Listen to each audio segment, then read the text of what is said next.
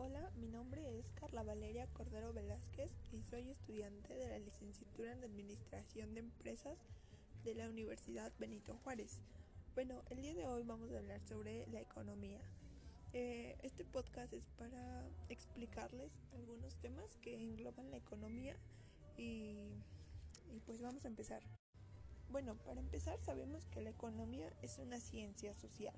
Existe una economía positiva, que en esta está la economía descriptiva y la teoría económica o de análisis económico. En esta se encuentra la microeconomía y la macroeconomía.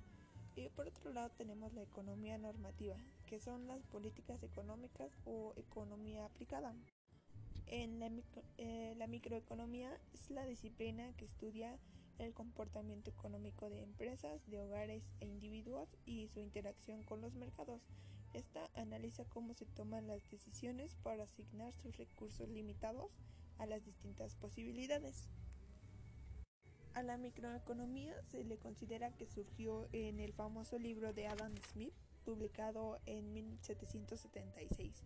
Sin embargo, el mayor contribuyente del análisis microeconómico ha sido Alfred Marshall, y la microeconomía, como lo dije, pues estudia el comportamiento y las relaciones de los agentes individuales, familias, empresas y mercados donde se opera. Ejemplo de esto son las personas que tienen necesidades específicas eh, que cubrir, por ejemplo la alimentación, el vestido, las medicinas, la vivienda y pues existen múltiples factores que influyen en la en la capacidad de generar recursos para satisfacer dichas necesidades, tales como lo son el trabajo, la materia prima o el capital. Y por otro lado tenemos a la macroeconomía. Esta se centra más que nada en el desempeño económico, los cambios en la producción, la inflación, las tasas de interés y los tipos de cambios y la balanza de pagos. La reducción de la pobreza, la equidad social y el crecimiento sostenible solo son posibles políticas sólidas. A la macroeconomía este, se le considera que surgió en 1936 a partir del libro de John Maynard Keynes. Eh, este libro se llamaba La teoría general sobre la ocupación, el interés y el dinero. Es el estudio de los agregados económicos en donde se resume la actividad de una economía nacional eh, como el empleo, la inflación y el Producto Interno Bruto. Su principal diferencia entre estas dos es que la microeconomía analiza la economía en menor escala, es decir, en, cuestiones más pequeñas. Eh, se ocupa de entidades específicas, como lo dije anteriormente, como pueden ser las empresas, las familias, los individuos. Y la macroeconomía, por, su, por, su, por otro lado, eh, analiza la economía en un sentido amplio, eh, lidiando con factores que afectan a la economía nacional, regional o global como un todo. Dentro de la economía también nos vamos a encontrar con lo que es la competencia perfecta. Bueno, la competencia perfecta en un mercado es un mercado en el que ninguno de los agentes puede influir en el precio de un bien o de un servicio.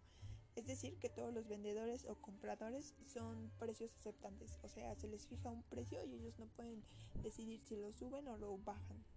Eh, se trata de un mercado en el que existen una gran cantidad de productores eh, de una mercancía muy homogénea, en donde la curva de la demanda es perfectamente elástica y el precio del mercado surge la ley de la oferta y la demanda.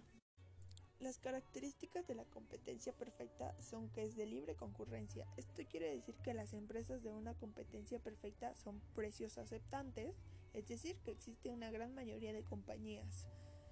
Otra característica es que es un producto homogéneo, que la competencia sea perfecta para que haya un producto homogéneo y poco diferenciable de otros. Eh, la información es perfecta, por lo tanto los datos deben, deben ser transparentes y deben ser claros y hay una ausencia de entrada o de salida.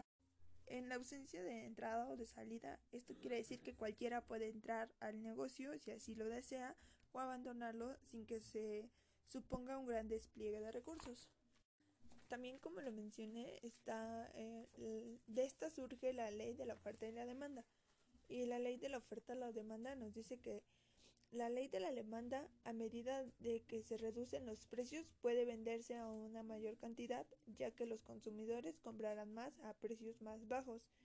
Y la ley de la oferta nos dice que los productores ofrecerán una mayor cantidad de determinado producto cuando aumente su precio. Y ya por último tenemos al monopolio y al oligopolio.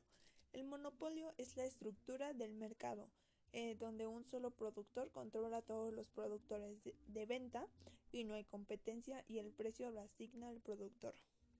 Existen diferentes tipos de, de, monopolios como lo son el monopolio puro, el monopolio artificial, natural, estanco, discriminador de precios y el bilateral.